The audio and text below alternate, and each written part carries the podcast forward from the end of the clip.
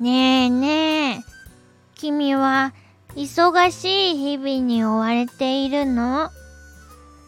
やることがいっぱいで大変なんだね。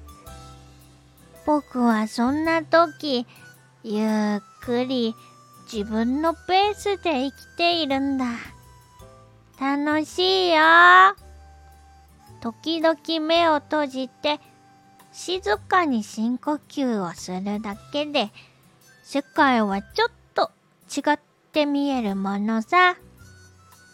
僕はいつもお日様の下で風の音を聞きながら寝ているよ。だからね、たまには立ち止まって、この世界の美しさを感じてみて。僕と一緒にのんびり行こうね。